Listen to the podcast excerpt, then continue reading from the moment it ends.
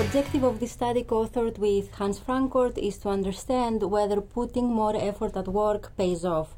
By putting more effort, we mean working overtime or working with high intensity. We examined data on almost 52,000 European employees, and we were somewhat surprised to find that work effort, whether overtime or work intensity, did not predict any positive outcomes for employees. Not only employees who invest more effort in their work report higher levels of stress, fatigue, and lower job satisfaction, but they also report receiving less recognition, fewer growth opportunities, and less job security. Another surprising finding was that work intensity is even more detrimental for employees than overtime work.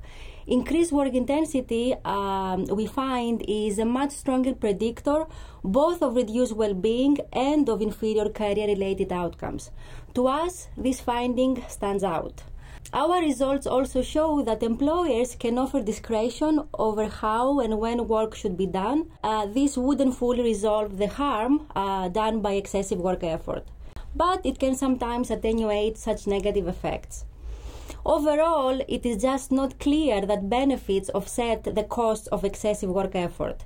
Even in environments where hard work is the norm and people constantly brag about it, Wall Street comes to mind, our research suggests that pushing yourself to work harder than the norm is not wise. So we believe it might be a mistake to accept reduced well being in the hopes of improving future career prospects employers and policymakers can benefit from greater awareness of the potential harm from excessive work effort and especially work intensity.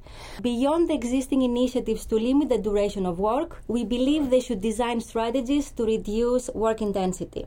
Our objective was to bridge the distinct literatures on the well being and career related effects of work effort by offering an integrative analysis of the implications of overtime work and work intensity, both for employee well being and career related outcomes.